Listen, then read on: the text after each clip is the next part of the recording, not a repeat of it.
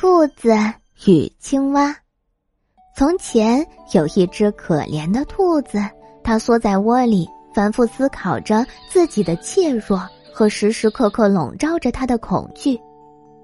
大自然待我太差了，他叹息道：“他把我造得这么胆小、羞涩，什么事情都能吓到我，一遇到事我就颤抖着逃跑。”不值一提的小声响就会让我惊恐万分，草丛中的微小动静都能让我心惊肉跳，我真是一刻都不得安宁。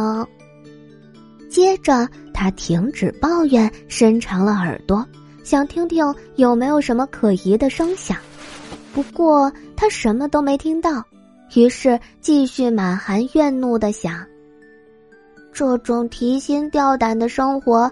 根本算不上生活，我受够了这些忧心不安和苦闷，不能再这样下去了。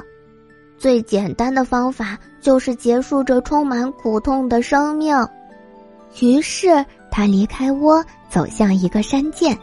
山涧尽头有一片池塘，他想，若是没能撞死在石头上，便要在那池水中自溺而亡。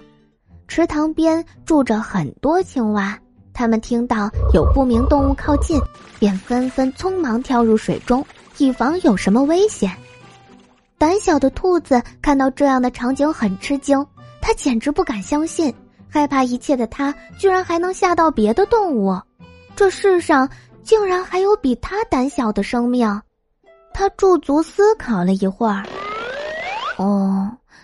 也许我不是唯一这样胆小的动物，他自言自语道：“也许我并没有自己想象的那样胆小懦弱。